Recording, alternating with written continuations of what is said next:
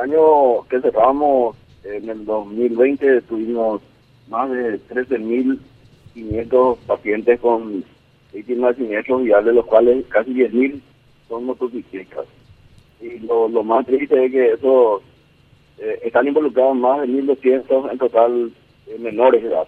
Y entre directamente víctimas o de siniestros viales de motocicletas, casi 800 eh, menores tenemos en esa en esa franja, de los cuales cinco fallecieron el año pasado, Carlos, cinco menores.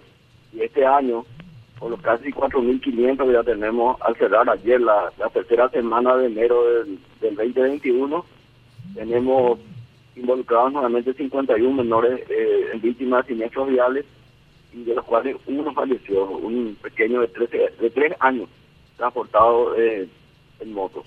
Entonces, eso es lo que a nosotros nos llama la atención, eh, Carlos y, audiencia, porque simplemente somos relatores de, la, de las víctimas que asistimos y no actuamos proactivamente. Entonces, nuestro llamado realmente de socorro a la, a la fiscalía, sobre todo, que impute a los padres o tutores de los responsables del transporte de menores en, en elementos que puedan poner en peligro las vidas de ellos. Eh, o que pierda una parte de su anatomía es importante para, para a partir de ahora. Eh, sí, eh, pero es impresionante. A ver, ¿cuántos accidentes? Más de 4.000 accidentes en lo que va del mes nomás. Sí, exactamente, 4.442 exactamente. Hace tenemos, poco, no, de 4.442 víctimas, en el siniestro vial tenemos en total son casi 600 víctimas de siniestros viales solamente. Y de, de esos 4.000 accidentes, doctor, eh, ¿cuántos muertos? 51. 50, eh, tenemos fallecidos en total en lo que va el mes, 9, 9 fallecidos. 9. Qué bárbaro. Eh, pero increíble, increíble es más de 4.000. ¿Cuántos por día entonces son los accidentes? Tenemos que dividir entre... Dividir entre 20, 25. 4.000. Dividir entre 26. Dividir, en la agencia la Agencia Nacional de Tránsito, eh, en promedio, ellos comunican entre 1.200 a 1.500 este, víctimas mortales de los siniestros viales a, nivel país. Porque muchos de los, de los siniestrados, o que si vos estás en, lo, en, en rutas lejanas a, la zona central y departamento de Asunción, probablemente eh, de acuerdo a la gravedad del siniestro vial y si tenés algún pronto socorro tipo bombero o tenés por ahí que pase, puedes salvarte, porque definitivamente no hay un sistema nacional de trauma constituido a nivel país, que es nuestro desafío próximo eh, como hospital de trauma que queríamos nosotros rectorizar eso y tener realmente un sistema que nos permita nosotros empoderarle a los gobernadores, a los intendentes, para que entre todos hagamos un sistema de trauma. Esta es eh, la peor epidemia que nunca se fue.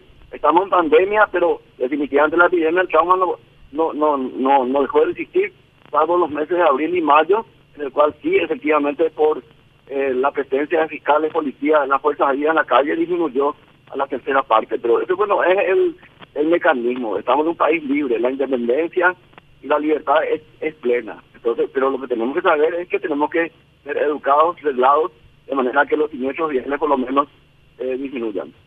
No, totalmente, eh, totalmente, doctor. Increíble, más de 4.000 accidentes en, en 26 días. ¿Y cuánto, ¿Ya encontraste, Juanito, cuánto por día? ¿Vos dijiste 4.000 o 4.400? Ahí, el doctor te va a repetir. Repetirle, por favor, doctor. Los siniestros viales puros, accidentes puros son eh, en total eh, 600, 641 en total, los siniestros viales que nosotros tenemos registrados mm. como hospital de trauma, porque también están los, otros datos de la Policía Nacional que la patrulla caminal que nosotros no, no tenemos acá. No tienen, claro. Eh, casi 25 por día, sí, sí, exclusivamente viales. Sí, sí, sí, sí, sí, son 25 por día, es, muchísimo. Impresionante. No, impresionante, es eh, el descontrol, el, el apuro, eh, parece que la gente está, no sé, eh, algo pasa en la mente de las personas con todos estos encierros, doctor, porque salimos y, parecemos desbocados. Los asaltos ya no son con la cortapluma, Carlos. Los asaltos son con machetillo para arriba, con sable incluido. Eh, ante la menor duda, dos, tres balazos. Realmente estamos todos sobresaltados, exaltados psicológicamente, tal vez por el relatorio de eh, en tu cuadra murió fulano, en tu cuadra murió fulano, bueno, más o menos estamos entrando en una onda, el peligro no, no importa más o menos, pues sinceramente es así. Pero para nosotros, lo que estamos ahí en el frente de batalla, eh, asistencia, eh, la desgracia de una persona que minutos antes estaba íntegro, sano, eh, y que cuando llega al hospital viene con todos los familiares, con toda la carga de, presión de saber algo, para nosotros es muy importante, porque hay que tener en cuenta que sinceramente hay traumas de ciertas partes de la anatomía humana que, que, que, determinan ya la pérdida de determinadas funciones, de funciones o tal vez parte del, del miembro del cuerpo.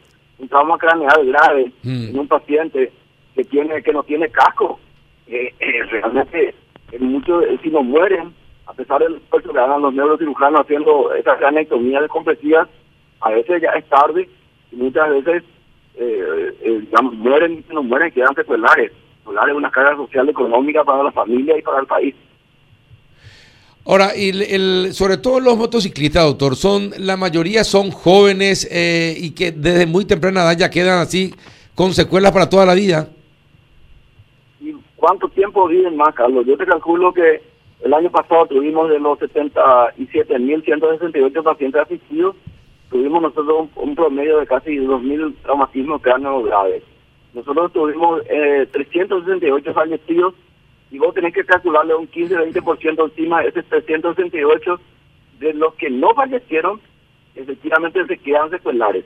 Y quedan, eh, a veces su función mínima es hacer un parpadeo, tal vez una movida de dedo, de mano, cuando escucha la voz de algún familiar que tiene memorizado en la en el área del sensorio. Y eh, se alimentan con sonditas le colocamos ahí en la zona del abdomen para tirarle directamente el alimento semi-digerido en el estómago y una traqueostomía. Depende de dos o tres personas, o sea, familiares que se convierten en cuidas pacientes o en casi enfermeros de cuidado en su casa porque no podemos tenerle todo el tiempo internado, pero entra, entra por alguna infección y finalmente de alguna complicación van. Qué bárbaro, qué, qué, qué destino entonces eh, a los jóvenes en, motocicletas. Qué, qué triste, qué triste lo que está contando, doctor. Ahora, esto hace años que nosotros venimos alertando del crecimiento de este tipo de, de accidentes. Eh, y nosotros pedimos acá de la radio y de este programa permanentemente que los accidentes se conviertan en una cuestión de salud pública. Eh, ¿qué, se, ¿Qué se hizo en, en todos estos últimos 10 eh, años, doctor, para, para esto y de, tal manera, no sé, a mejorar eh, la situación, evitar que, que sigan muriendo chicos jóvenes en el mejor momento productivo de sus vidas? Y mira cuántas, eh, ustedes, o sea, tanto la prensa oral, escrita y televisiva, permanentemente difunden videos de, digamos, de estados o pacientes que andan en moto vehículos de cuatro ruedas, no, vamos a poner las motos, a poner los, los también, que es de la gente más dinerada que igual tienen sus siniestros a veces haciendo actividades de ocio en, lugares eh, de verano o donde sea. Definitivamente lo que yo digo es lo siguiente, todo, todo el mundo difunde esos videos, use casco, usa no solamente casco, sino que ponete guantes, ropa protectora en todo el cuerpo, usa botitas para conducir motos, respetar las la regla de tránsito. Entonces, definitivamente, de Claroso o Carlos. Yo vivo en Capiatá y voy a Asunción todos los días. Y me voy a la hora de, que la gente eh, trabaja. Ahora se levanta a las cuatro y media, cinco, salgo de Capiatá. Me voy hasta el hospital de trauma. Y en el trayecto vas a ver un tropel de gente que utiliza el medio de transporte económico que es la motocicleta. Y muchos, casi todos tienen casco, casi todos eh, se van entre como 50, 60 motocicletas, se van todos juntos. Pero yo encuentro una falla que ellos no tienen control. Entonces, ¿qué pasa? Mientras yo y vos estamos esperando que se prenda la luz verde en un cruce semafórico, ellos pasan. Miran así ambos lados así como si fuera que se van en bicicleta. Así mismo. Pasan. Entonces, ¿qué pasa? Que de repente del otro lado viene una persona que efectivamente respeta el, el semáforo y bueno, lo lleva por delante. Y entonces, ahí otra vez, ya que hay una inconducta de la persona que conduce esa motocicleta. Por otro lado, hay muchos vehículos en, la, en el asfaltado, se suben sobre la vereda, no importa si alguien está en la vereda. O sea que más o menos es más, más aquella película sobrevive más fuerte.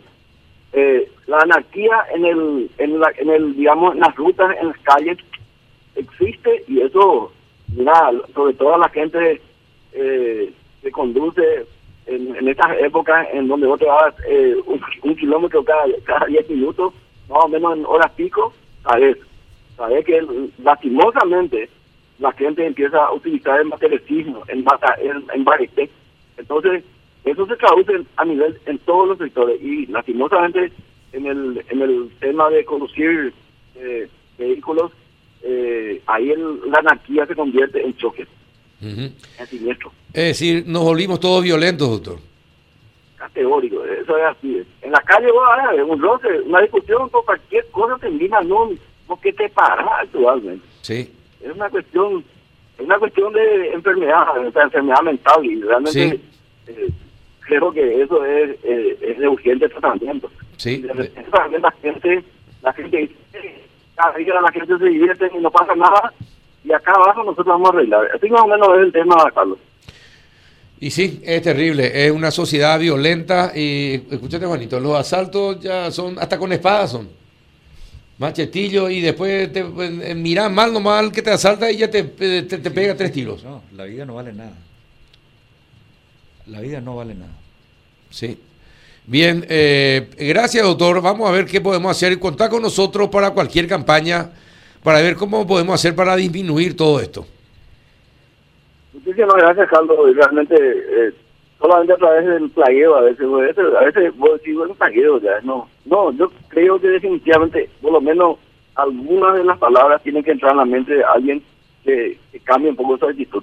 Sí, no hay forma, de a poco. De a poco, exacto. Y con que uno hoy conduzca diferente, ya es un paso positivo.